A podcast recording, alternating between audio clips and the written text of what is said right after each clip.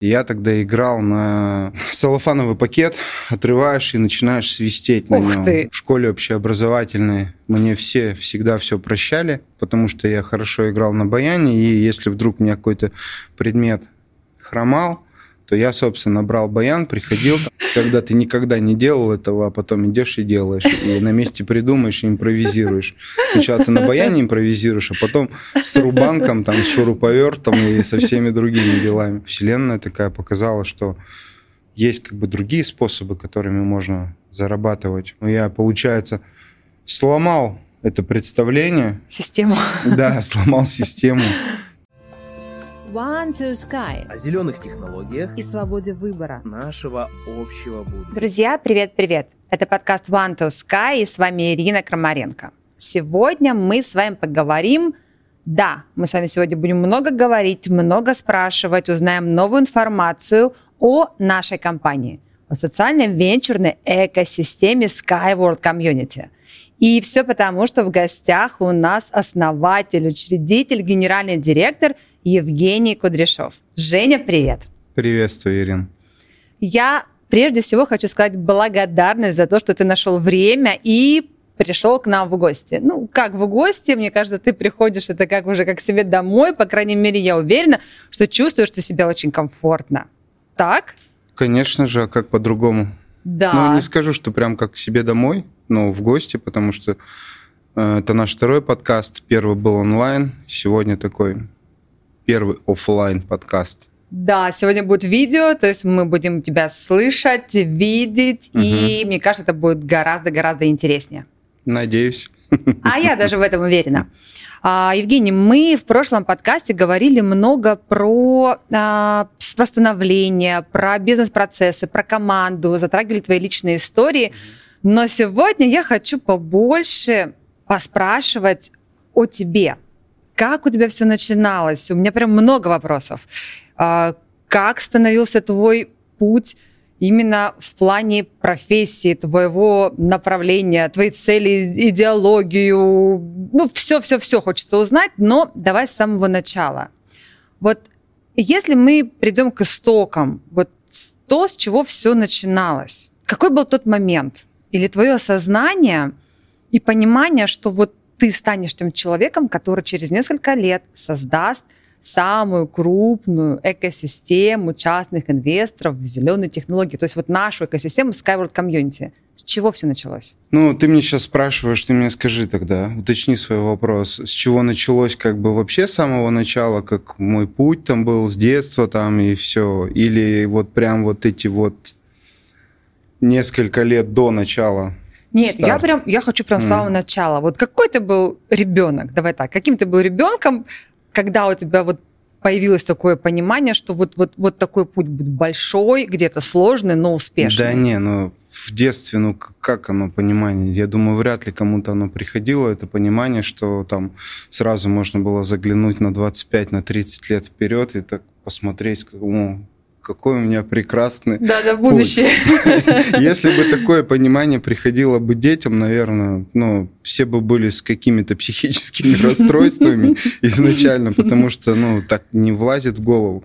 Это большой, долгий путь, собственно. Он шел как бы итерациями, да. Первое, то, что у меня была мечта. Я вот не помню, во сколько лет я пошел в музыкальную школу, это было 7 или 8, потому что у меня родители музыканты, вот. Я пошел по стопам папиным, там дедушка также играл на баяне. У нас все разделились на две части. Одни музыканты, другие врачи. Вот. И, собственно, где-то в 7 лет я пошел в музыкальную школу, у меня все отлично получалось. Меня педагог сразу же определял на конкурсы. А, я даже еще до музыкальной школы по баяну мы выступали на таких конкурсах, как там «Мама, папа, я», там Все вместе? «Музыкальная семья». Да, да, все вместе. Я тогда играл на целлофановый пакет, отрываешь и начинаешь свистеть на Ух нем. ты! Ну, как Вот это инструмент. Да, и я тогда еще играл на ложках. Вот, меня там научили на них и отстукивал разные ритмы. Таким образом, мы уже семьей там занимали разные призовые места. И потом, когда я пошел уже учиться по баяну, музыкальную школу, там первый, второй, третий класс, уже у меня были конкурсы, конкурсы, конкурсы. И здесь уже э, у меня потихонечку прививалось наверное, вот это чувство, когда не потопаешь, не полопаешь, условно. Что для того, чтобы выиграть на каком-то конкурсе, надо было, ну, реально много заниматься. Потому что музыкант это ну, есть несколько как бы видов музыкантов, я так скажу, да, там кто-то просто для души, кто-то там занимается, старается, но ничего не получается, ну, хотя таких мало обычно сдаются. Ну и те, кто фанатики, вот и все, ты сидишь, занимаешься, все, идешь к чему-то. И поэтому э, вернуться к первому, вот, первоначально к вопросу, как в детстве можно было такой путь увидеть. Еще раз повторюсь, да, никак. То есть вот эти вот маленькие такие итерации, что у тебя там конкурс, допустим, там через 4 месяца, тебе нужно к нему подготовиться, чтобы там достичь определенных результатов для того, чтобы выступить и с первого раза показать о себе, заявить. Собственно, вот это тоже ключевой момент был с первого раза. Потому что на текущий момент я как бы открываю YouTube, смотрю баянистов, потому что ну, есть очень много талантливых исполнителей, шикарных просто баянистов. Вот, и мне прям душа радуется, когда я вижу эти суперские исполнения. Ну вот, собственно, есть тебя 4 месяца, ты пашешь эти 4 месяца, а, с первого раза, вот к чему. Угу. Да, сейчас конкурсы, они проходят э, вообще определенная часть, я не знаю, какая процентовка, предположу, там 50% конкурсов, они проходят онлайн. То есть люди присылают свои записи mm. куда-то в комитет, он их оценивает, и, собственно, потом там ты лауреат там всероссийского или международного Выиграл, конкурса, да. да.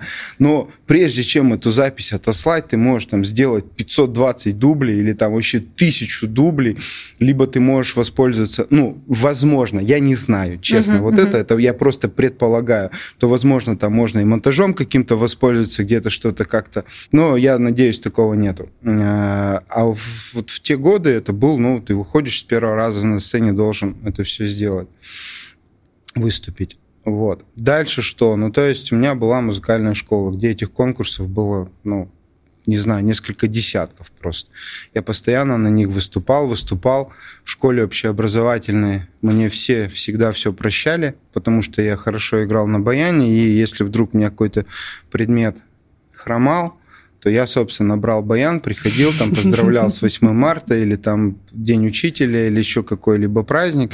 И таким образом у меня пропускной билет, он был всегда. Ну и все знали, все педагоги в общеобразовательной школе знали, что как бы я занимаюсь, готовлюсь к одному, ко второму, третьему конкурсу, потому что сначала были это региональные городские конкурсы, потом это уже были международные конкурсы, всероссийские конкурсы, по которым я ездил, потому что этот, э, ну, эпопея, так сказать, конкурсов, она не заканчивалась на протяжении, получается, 5 лет музыкальной школы и 4 года э, училища музыкального. Вот. А, собственно, от чего я ушел э, в плане по нашему вопросу, что там какой путь и что был, да.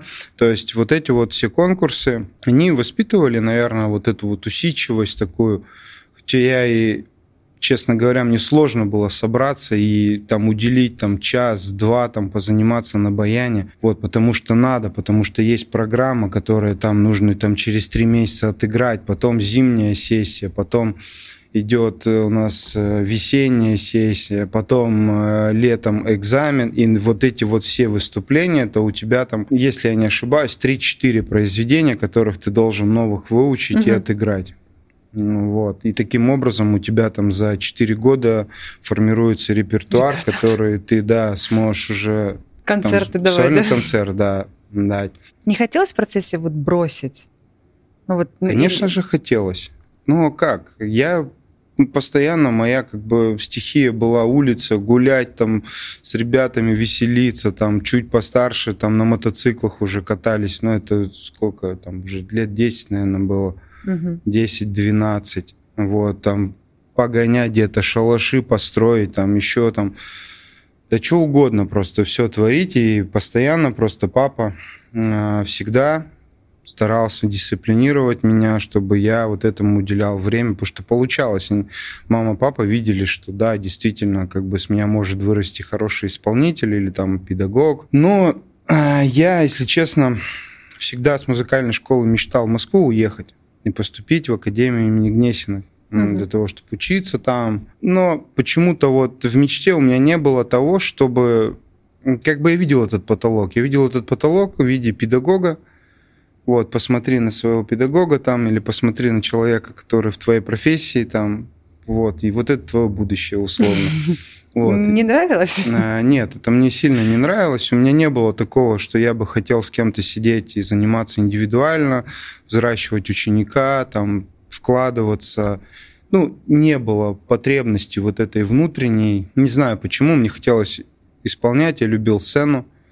Вот, мы, у нас был шикарный ансамбль, дуэт с Борисом Азановым. Он меня там был на год или на два постарше. А, мы играли, также ездили по конкурсам. У нас также был оркестр, собранный моим педагогом в училище, где мы тоже ездили по конкурсам по России, занимали тоже призовые места. Вот. И, собственно, я приехал в Москву. Цель неправильно немножко поставил. В плане того, я в Москву хотел.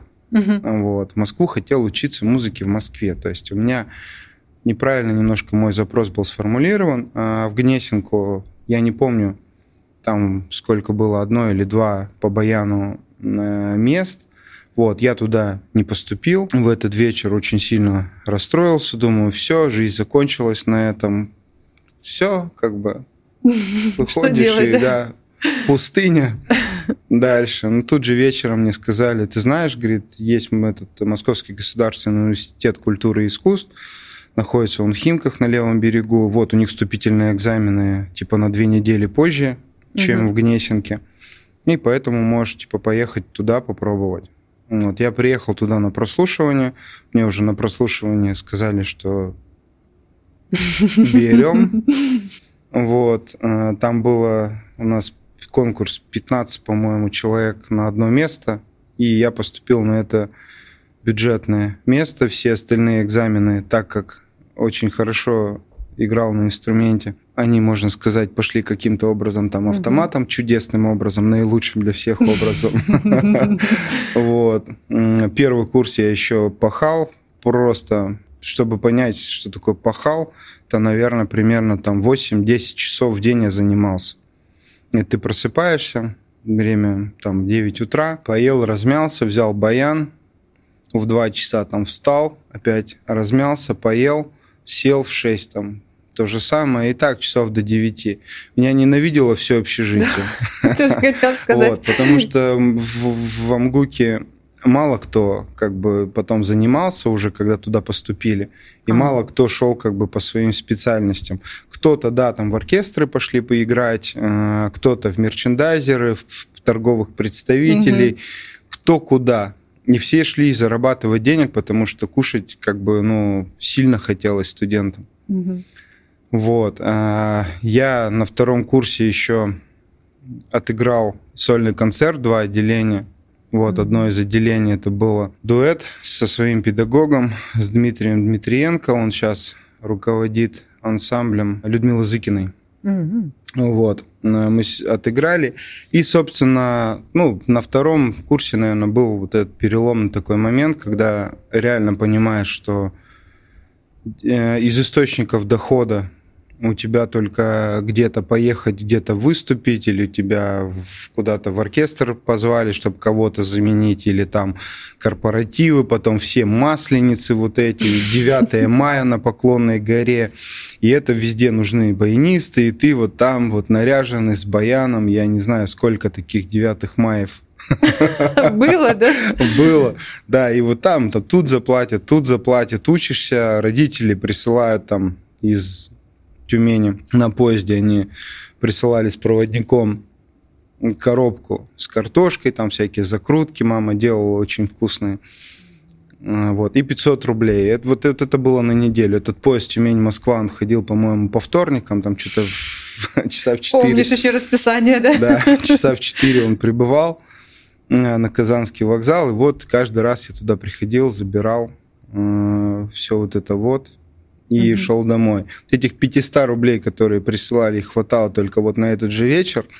Вот, а все остальное приходилось как бы, ну, где-то что-то искать. Потом у нас было увлечение, ну, как увлечение, надо было зарабатывать, и штырка называлась. Это ты берешь с собой кого-нибудь, ну, хочешь один, но одному грустно, идешь в электричке, и там играешь. О, Вот, и мы, как бы, у нас станции рядом, мы в электричках, в электричках только шумновато, вот, там не все слышат в конце вагона тебя, а, и мы такие там несколько дней поработали, а пошли в метро, да там типа, ну, правоохранительные органы, Мгм. вот, и так вот они запрещают это все. Да, пошли, ну а что делать, кушать-то хочется. И мы так работали, я не знаю, сколько месяцев, это в первый или второй курс, наверное, был. Да, каждый вечер там в районе 300 рублей мы зарабатывали. Тогда где был э, наибольший э, уровень дохода? Что это были? Электрички, я не знаю, метро, Метро. или все-таки 9 мая? А, Официальный Нет, вариант. 9 это мая, оно один раз в год. Мгм. Ну, А я имею такие метро, метро, оно каждый, Каждый день. день. То есть там час пик проходит. Я уже не помню, во сколько там уже как бы все сидят в вагоне. Это там пол восьмого. Ты заходишь, все, всем улыбнулся, джазу дал, и, собственно, идешь, тебе в пакетик кидают, вечером посчитал, все, на покушать есть, Прекрасно, отлично. да? А где Ну. нравилось больше всего? Давай так, ну, по-честному. Вот где вот ты выкладывался? Ну, вот прям на все сто процентов. Вот в метро, когда ты понимала, там, или там, не знаю... в- На сцене. Ну, На сцене, когда были какие-то концерты, когда надо было выступать там в метро, это, ну, как бы твой баян орет на по полной программе, чтобы тебя просто услышали. Такой драйв, мне кажется, там. есть. Да, драйв там э, из вагона в вагон, а потом от э, сотрудников МВД как бы быстренько, да. Вот, вот это был драйв. Но это быстро закончилось. Ну, как быстро? Ну, месяца три мы, наверное, точно поработали. Вот это когда у тебя на руке вот здесь косточка есть, на этой косточке как раз ремень, и она настолько трешь, что там мозоль как просто как бы на самых неухоженных пятках. А это, да, баянист. Да. А вот ты сказал, что был переломный момент такой, когда ты понял на втором курсе, что, ну вот, наверное, вот уже хватит, Все да, верно, да. Наверное, хватит. И волей случая, я помню, что мне надо было съездить там на рынок купить зимнюю какую-то куртку. Я прошу друга, его зовут Роман. Я говорю, Ром, поехали, съездим вот, на Черкизовский рынок, купим куртку туда-сюда. Он говорит, а я тут на работу устроился по ремонту окон. Давай, говорит, может быть, сначала заедем, там сделаем на Красногвардейской, как сейчас помню, Мгм. станцию метро. М, Это вообще противоположная зеленая линия. Там Мгм. от речного вокзала до Красногвардейска, там где-то час 10, час 15 туда доехать. Мы приехали на этот заказ, он там ремонтировал окно, оно плохо открывалось, закрывалось, и утеплял для того, чтобы зимой не продувало, и окна открывались, чтобы не газеткой, там, как обычно, все затыкают. Я сидел на это, просто смотрел.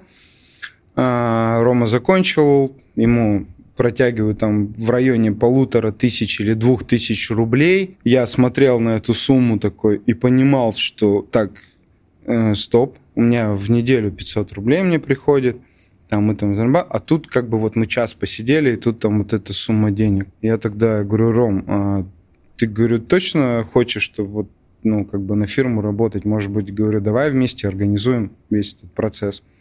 Он говорит, ну да, давай. Все. А что ну, тогда для этого надо было? Интернет только еще зарождался, то есть там вот эта аська, и то не у всех, и у телефонов-то еще особо не было каких-то с экраном.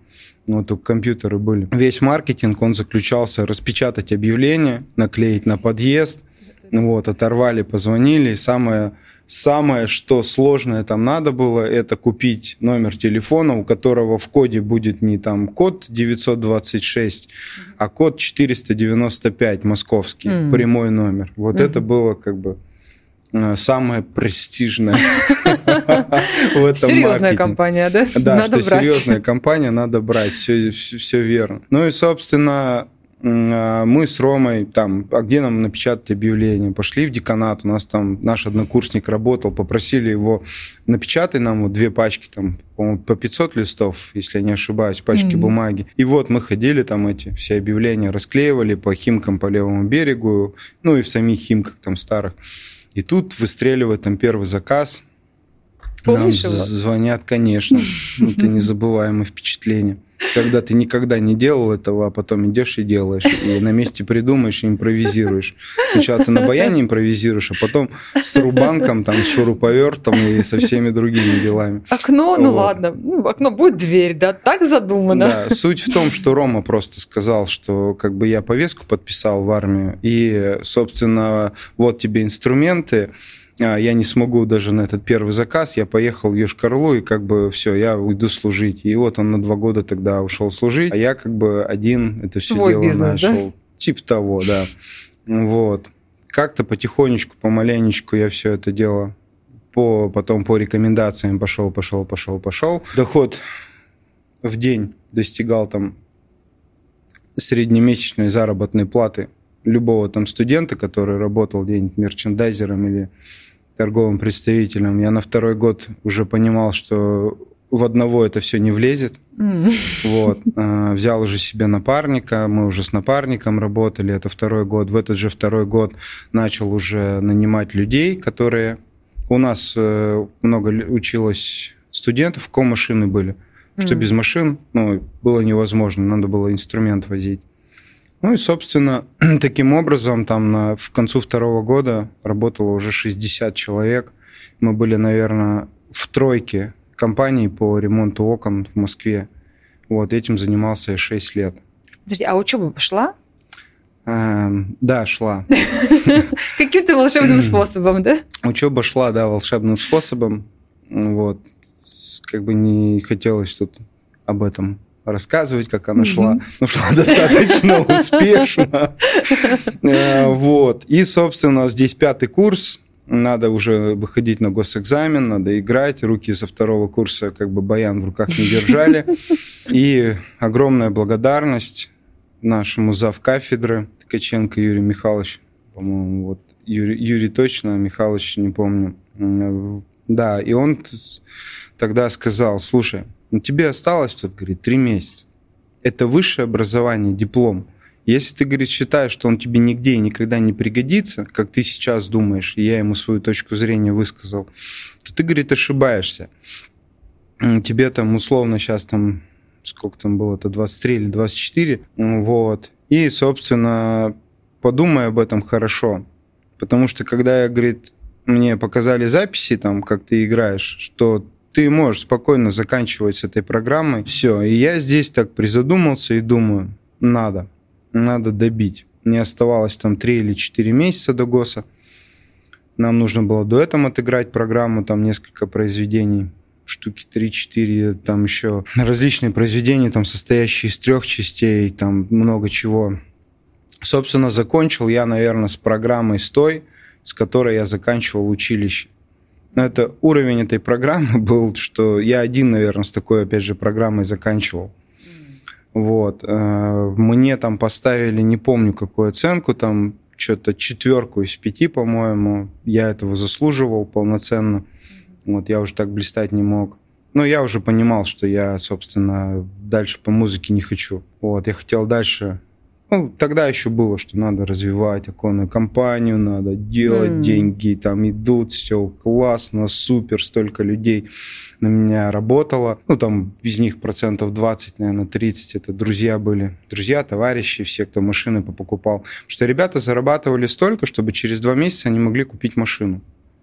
Вот, это студент зарабатывал столько. Да, неплохой бизнес, вот. мне кажется. Да, это их была определенная часть, угу. вот, который, с которой, ну, у нас было в процентном соотношении, с ними делились все наши заказы. Ну, честно признаться, как бы вот там я и столкнулся с проблемой э, делегирования, с проблемой найма, там, с каким-либо там воровством, совсем все, что может быть, потому что ты не регулируешь вот эти отношения изначально правильно, да, весь, э, вся компания условно строилась на полном доверии то есть mm-hmm. ко всем. Каждый приезжает, там ему инструмент выдаешь, там все, а то, что он там куда-то делся и не привез этот инструмент, как бы нет никакой бумаги, что он его вообще взял. Mm-hmm. Вот, таких случаев тоже было, ну, немного, как бы, но были. Были они неприятны. Ну, собственно, и режим работы тогда был 7 дней в неделю. Вот, самый загруженный день это был суббота и воскресенье. Потому все что дома, да? все дома, и все хотят, чтобы у них в эти выходные там им отремонтировали Мгм. окна. Но я тогда уже как бы сам как мастер я не работал. Мгм. Вот. А У меня ребята работали, и некоторые ребята, у которых не было машин, вот, их надо было отвезти, привезти, Мгм. а помимо того, что у них там они что-то делают, там стекло надо поменять, еще там что-то, и это тоже приходилось все довозить. Кто-то еще в час ночи заканчивает, и ты такой три дома, и в полдевятого уже с утра планерка условно на стоянке, когда все приезжают мастера, им нужно там все раздать, выдать там материалы, чтобы они поехали. Вот это был переломный момент тогда, когда как бы вселенная такая показала, что есть как бы другие способы, которыми можно зарабатывать. Ну, вот, потому что, ну, не было у меня как бы дальнейшего видения того, что это надо было... Никому, короче, Бах не нужен. Мгм. Вот Бах на баяне, там, Гендель, там, Моцарт, вот он никому не нужен. А в обязательной программе как бы всегда любого студента, там, у тебя классика, что-то, ну и в самую последнюю очередь там какая-нибудь народная Мгм. обработка там кого-нибудь. И тогда мне не хватило ни опыта, ни подсказать, наверное, некому было, или пример с кого-то взять, что надо было уходить в какую-то попсу такую, чтобы делать из этого шоу. Мгм. Ну и, Мгм. собственно, все те, кто потом уже начали делать какие-то шоу, да, это там свои какие-то ансамбли, вот, это опять те же праздники, куда их приглашают, свадьбы, гулянки, там, Мгм. пьянки. Ну, не мое это было, вот мне не особо нравилось это, это все на пьянках, на гулянках, потому что это, не знаю, с с 14 лет ты учишься М. этому ремеслу, а потом, чтобы, а, давай, братан, иди сюда, Да, да, Давай да. эту знаешь, а давай вот эту вот, вот, вот, давай, давай подберем. И вот, ну, просто, если честно, как бы душа-то болит, вот, что вот твой как бы пьедестал, куда ты шел. Либо как бы идешь дальше и садишься педагогом, преподаешь там, выгрызаешь себе какие-нибудь ученые степени, там, м, заслуженный работник России, там, всех остальных, там, вешаешь эти медали и все, ну, наверное. Я просто видел своего педагога, который работал примерно, наверное, в 4-5 ансамблях с утра до вечера, с понедельника по пятницу, ой, по воскресенье. Я что-то подумал, не хочу это. Что-то, не- что-то не то, да? Да, не Как бьется. родители отреагировали, что, ну, мне кажется, они видели тебя, да, ты сказала, два у вас было лагеря, врачи и вот музыканты, они тебя видели все-таки вот в музыкальном поприще, таком, ну, дошедшего до определенного уровня и там дальше педагогом, вот, вот в этом всем? Как они отреагировали, что Ну, я думаю, стал? что, наверное, все-таки хотели, Мгм. потому что у них же тоже не было в картине мира, что можно, как можно по-другому. Мгм. Ну, то есть, вот они сами обучались и в музыкальной школе, и в училище, Мгм. и высшее образование. А вот, да, да, за- заканчивали тоже по музыке. Все, и все. Вот у нас как бы вот картина мира, что это там сцена, педаго- педагогика и все остальное. Все. А здесь как бы, ну, я, получается, сломал это представление, Систему. да, сломал систему. Вот, не знаю, там хорошо, плохо, ну, как бы каждого свой путь, как говорится. А, Ну и, собственно, проработав так... А, ну это проработав, у нас не только окна были. У нас еще были еще Деда, Двери? Мо- Деда Мороза со снегурочками в Новый год. Мы тоже делали костюм. Мы жили-то в общежитии, а в общежитии у нас наш корпус это музыканты, там режиссеры и М, вот креативщики, все, да? все вот эти, да, специальности. И мы, собственно, у нас расклейщики, которые ходят, клеят объявления по окнам, Мгм. они были вообще, их было, наверное, человек там 30, может 40, вокруг Москвы просто вот так вот, вот в каждом районе. В каждом районе. И мы думали, а что делать зимой-то? Мгм. Ну, собственно. И а, до этого мы тоже занимались организацией разных праздников. Там музыкальное оборудование ставили, короче, М. свет, шоу-программы делали разные, там, Мгм. с кучей артистов. Это тоже так занесло, как бы, ну, мы все друг друга знаем условно, и Мгм. грех этим было не заниматься. Вот. Ну и зимой у нас снегурочки, весной у нас окна, и вот так вот 6 лет в таком режиме, что я уже просто ну, с ума сходил, я уже просто физически не мог это вытянуть. Это уже ну, вечная хроническая вот эта вот усталость, постоянная mm-hmm. нервотня, вот это вот нервы настолько были уже напряжены, что даже в те годы было тяжело это вывести. Вот. И на том это потом уже пошел следующий, наверное, этап, такой переломный момент. Хорошо. Любимый фильм твой? Любимый фильм? Ну, у меня вот как-то как такового, прям вот, чтобы он самый любимый, наверное, был. Можно сказать, ну, наверное, нету прям самого-самого любимого. Угу. Но один из тех фильмов, которые я реально люблю и посмотрел раза три, это фильм «Игра» mm-hmm. с Майклом Дугласом, который да, вот с этой вот развязочкой в конце. Вот, мне очень этот фильм понравился. И потом, вот буквально не так давно вышло, вышел сериал небольшой, там, по-моему, 6-7 серий «Битва за Убер». Mm. Очень классный сериал. Mm. Это Netflix можно его найти в интернете. На реальных событиях как раз вот как раз становление Uber, как mm-hmm. зарождалось это все, как почему мы сейчас вообще этим всем пользуемся, и как они выходили там на рынок, и какие инвесторы участвовали, как они потом бились за то, чтобы, собственно, mm-hmm. эта компания дальше росла и процветала. И еще один фильм, который на меня произвел просто сильнейшее впечатление. Это не для всех так будет. Это mm-hmm. только для меня. Это наш российский фильм, называется «Я на перемотке». Это на самом деле, если его смотреть как бы с другой позиции, когда ты как бы у тебя по-другому немножко жизни, чем там отражение, mm то его можно как-то воспринять. Ну да, посмотрел, прикольная такая комедия, там полукомедия, условно вот так. Это про жизнь человека, когда, собственно, ты на многие вещи идешь, не обращаешь внимания и думаешь, что и так сойдет условно. Вот, но на самом деле так не сойдет и оно действительно как бы в действительности, что не сойдет. И mm-hmm. этот фильм как раз отображает вот это вот поведение, ежедневное поведение, которое, собственно, ни к чему хорошему в дальнейшем к конечному итогу не приводит. И этот фильм на меня это мне Леша его порекомендовал. Он говорит, садился в самолет, начал смотреть. Говорит, думал, ерунда какая-то. Угу. Вот. На, посмотри. А я, я еще один был тогда, и этот просто вот на взрыд. Вот для меня это было на взрыд. Да, кто-то посмотрит, скажет, ну, а что там русские сняли, ерундовый какой-то опять фильм. Угу. Нет, я вот прям проникся.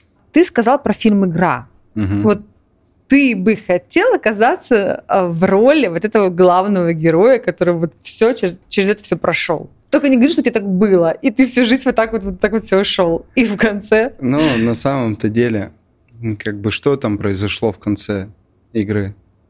Переоценка ценностей. Вот, благодаря чему? Шаблоны благодаря, просто. да, что там человек такой вот такой такой был, а тут с ним столько приключений, все это в достаточно сжатые какие-то сроки. Угу. Ты говоришь не говорить, да, но на самом-то деле оно и так и происходит у нас. У нас примерно такая же игра, такая же игра идет, и мы идем к тому финалу, где как бы возликуют все, да, что да, сделали, да, все поехало, да, этим пользуется мир. И это только ведь это не только с транспортом, но еще и с гумусом, с тем замечательным проектом, который мы стартанули.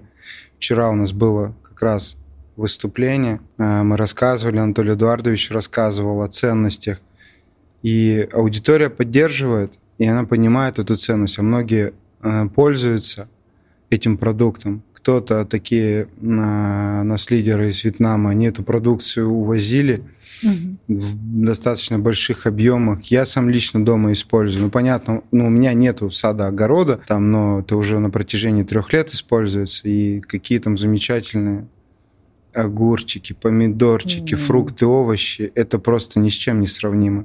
Это вот по-настоящему, честно, я всегда увожу оттуда из Минска, из фермерского хозяйства полный багажник машины, потому что не только себе, но еще и друзьям, все те, кто попробовали, каждый заказывает одному этого, другого этого, этому. И таким образом ну, я в восторге, что такой классный продукт, и мы сейчас сделаем первый наш, как бы, так сказать, экзаменационное производство здесь, в Рассельхайме, в Арабских Эмиратах. И, собственно, с этого первого производства начнется эпоха новая. Этих производств мы хотим сделать по всему миру, чтобы они были в каждой стране. Потому что есть глобальная проблема, которая, собственно, во всем мире. это опустынивание, да, происходит. И, собственно, люди мигрируют с одних точек, где земля не может обеспечить их продуктами питания, условно, и они переезжают. Эти миграции там из-за войн, потому что борются за земли. Вот много причин, которые порождают, э, собственно, нехватка плодородных земель. Вот. И это тоже наш проект, который мы сейчас делаем. Мы уже запустили мы запустили этот проект, уже идут проектные работы, согласование, там геодезия на самом участке, это все консультанты занимаются здесь, это обязательно. Собственно, вот наша игра. Отвечая на вопрос, хотел бы ты поучаствовать? Конечно, мы каждый, там, каждый день участвуем в таких играх. Но если говорить как бы по прямому, там, э, на, напрямую, да, там поучаствовать в такой игре, чтобы вот так тебя там разыграли, угу. ну, как бы не знаешь, готов ли ты как бы вот там с 20, там, пятиэтажного здания лететь вниз, как бы, и попрощаться с жизнью, а потом, а, шутки, игра, ведь можно и коллегой стать. Ну, да, да. Э, вселенная это в любом случае, ну, как в любом случае, я так предполагаю. Она же постепенно как бы дает нам эту нагрузку, да. Готов ты, не готов. Поэтому участвую. Ну и в такой бы я тоже игре бы, наверное, поучаствовал. Если ты поучаствовал в такой игре, это значит, что у тебя вот этот вот азарт, который где-то на грани риска, он прям присутствует, ну и в принципе потому, что ты рассказал в течение всей твоей жизни, что происходило, он есть. И каждый раз на каждом проекте ты говорил о том, что доходил до определенного перегруза, да, потому что хочется все сделать очень хорошо, хочется все посмотреть, и где-то, если не получается помочь, вникнуть и все это сделать. И на какой-то момент ты просто ну, осознавал, что твоих ресурсов уже недостаточно, чтобы это все, ну, скажем так, вывозить. Сейчас а, то же самое, очень много задач, очень много проектов, да, вот даже про которые ты рассказал. Угу. Как ты разгружаешься? Что ты делаешь для того, чтобы не перегореть? Какое твое хобби, я не знаю? Чем ты, чем ты себя разгружаешь?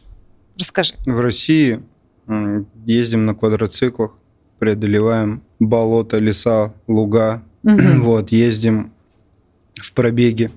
Допустим, там в Дагестан ездили, это у нас там mm. тысячи километров, мы по разным точкам, в разных местах ночевали, там в разных гостиницах, так преодолевали, смотрели. Зимой мы ездим в основном в Хакасию, на снегоходах катаемся на горных снегоходах. Угу. Вот здесь в пустыне катаемся на машинах и таким образом преодолеваем дюны большие, высокие. Но это на самом деле неотъемлемая часть. Мы же рискуем. Мы же с самого начала, он риск, он везде риск. Там в подрядчике риск, в сотруднике риск, в чем угодно риск. Что вот там вчера проводили как бы вебинар, угу для, по запуску по Гомосу. Э, я говорю, Антон, на всякий случай перестрахуйся, чтобы с телефона раздать, если вдруг интернет пропадет. Ну, тоже риск. Пропал интернет. Угу. Перестраховались, быстро вроде решили вопрос. Если э, отучиться, как бы вот риск, а риск это что такое? Ты взял на себя какую-то ответственность, ты что-то сделал, и дальше либо получилось, либо не получилось.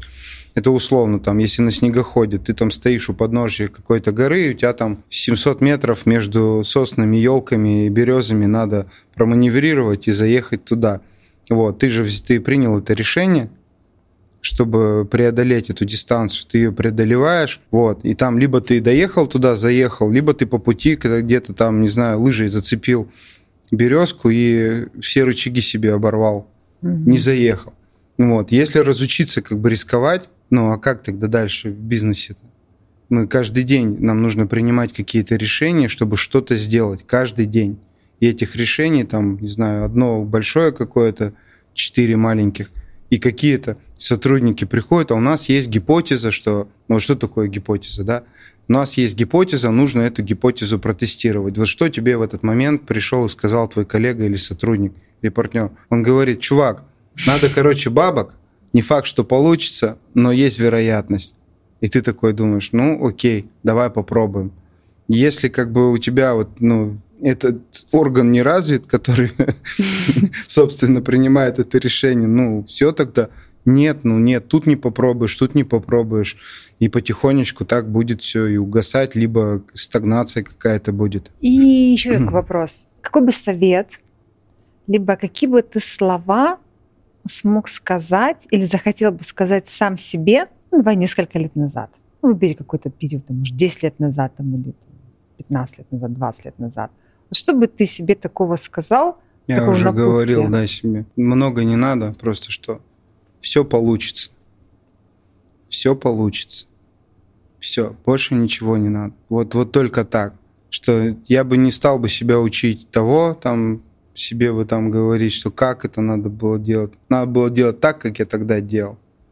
Вот. Через пробы, ошибки, которые приводили к тому, что накапливался какой-то определенный опыт, и этот опыт сейчас дает то, что ты не делаешь каких-то ну, фатальных ошибок. Ты где-то ты уже понимаешь, как тебе перестраховаться, ты где-то понимаешь, как тебе договориться или как передоговориться, или там еще какие-то свои вопросы решить. Только так, что тогда только сомнение было, а получится, не получится, а не получится, не получится. Вот сейчас я себе вот туда бы сказал, все получится. Ну вот реально это вот так звучит, а вот на самом деле слово «все» — это вот все, что ты хочешь. Да, да, да. Я его слушаю, насколько мне а, откликается это. Мне кажется, иногда вовремя сказанная а, похвала, какая-то мотивация, а, которую ты можешь услышать от человека, даже случайно проходящего мимо, либо там ты где-то услышал в кино, да, либо прочитал в книге, либо тебе сказал кто-то твоих близких, вот, вот эти слова иногда просто переворачивают настолько же жизнь человека, а человек переворачивает вокруг все себя, и дальше строятся, мне кажется, так и проекты создаются глобальные, потому что за каждым глобальным проектом стоит всегда человек. Этот человек, если он видит цель, он понимает, он мотивирован, и он уверен, как вот ты правильно говоришь, да, все получится, тогда, мне кажется, идет это движение вперед. Мы не слышим этого, ну, каких-то рекомендаций, когда нам говорят кто-то, да, дает свои советы. Мы всегда думаем, что можем сделать лучше. Это как такая, я не помню, у кого от кого услышал, что если вы хотите сделать так же, как кто-то уже сделал, э, так вот, вы изучаете неудачи, которые были пройдены. Не факт, что вы добьетесь, вы придете к такому же результату, как у него, и повторите его, но 99% вероятность, что вы наделаете все те же ошибки, что и делал он. И еще такой момент. И почему я говорю, что мы не слышим, да, потому что все постоянно вот это эго внутри, да, да тут круче, лучше сделал, и тут где-то не рассчитал, как бы, ну, вот реально не послушал кого-то, не принял этого внимания, потом за это заплатил. Ну, иногда как бы есть такая фраза, очень хорошо помогает. Спасибо, Господи, что деньгами взял. Мгм. Ты сейчас сказала, я услышала, что ты э, являешься наставником, да, ну, скажем так, ты помогаешь, ты делишься своим опытом для определенных людей. Я думаю, что их даже больше, чем вот, вот конкретно брата ты одного сказал. А есть ли а, те люди, которые на тебя влияют, например, в данный момент, которые твои менторы, твои учителя? Ну, это, наверное, авторы тех курсов, которые я там прохожу и по обучению, и там по переговорам, и по, ну, по инвестициям. То есть это вот эти люди, и по психологии также там интересуюсь, мне эта тема очень интересна. То есть как же самому-то в ресурсе быть. Вот, это же тоже важный момент. Мгм. Толку от того, что ты делаешь, как бы, если ты этого не увидишь условно.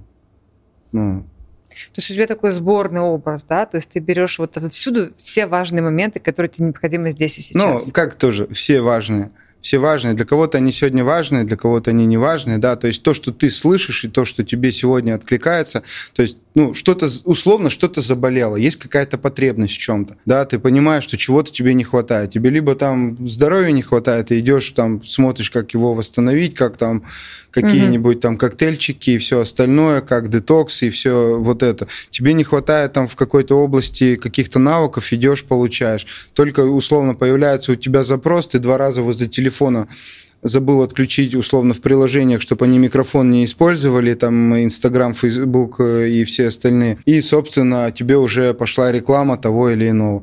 Ты уже начинаешь потом, ага, перебирать, а вот этот лучше, вот этот, кто-то тебе зашел, кто-то не зашел. Кто зашел, идешь там на какой-то курс, понимаешь, что у тебя есть на это время, и ты можешь потратить там час, там условно там в день, максимум, все, это тебе заходит, все, идешь, проходишь, и эти люди, как бы, да, они влияют, и ты хочешь, чтобы они, ты их пускаешь в свою жизнь. Потому что у кого-то там, ну, не знаю, может, какое-нибудь травмище, все, никого не пускаю, сам все знаю, ну, хуже нет позиции, конечно.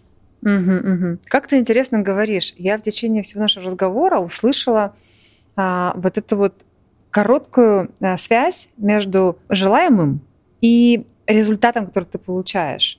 То есть если у тебя есть какая-то потребность, есть запрос, то через какое-то время у тебя все реализуется в жизни. Вот у тебя вот, вот так вот, потому что звучит это вот именно uh-huh. вот так. Это вот действительно такое а, ощущение жизни, да, чувствование себя. Ты много говорил про интуицию, да, когда вот что-то вроде как бы да, вроде как бы нет. Мне кажется, вот это вот очень важные такие вещи. И они частично, мне кажется, врожденные, но частично ты их прям прокачиваешь в течение жизни, да, своей. То есть терпение нужно прокачивать. Насмотренность, терпение? терпение, потому что ну, запрос есть, Вселенная тебе это да даст. Результат, да, Вопрос только, как бы это будет завтра. Ну и такое тоже бывало, угу. что и завтра, и послезавтра, и через неделю, и ты там только что-то хочешь, у тебя там это появляется. Но вопрос во времени, просто в масштабе.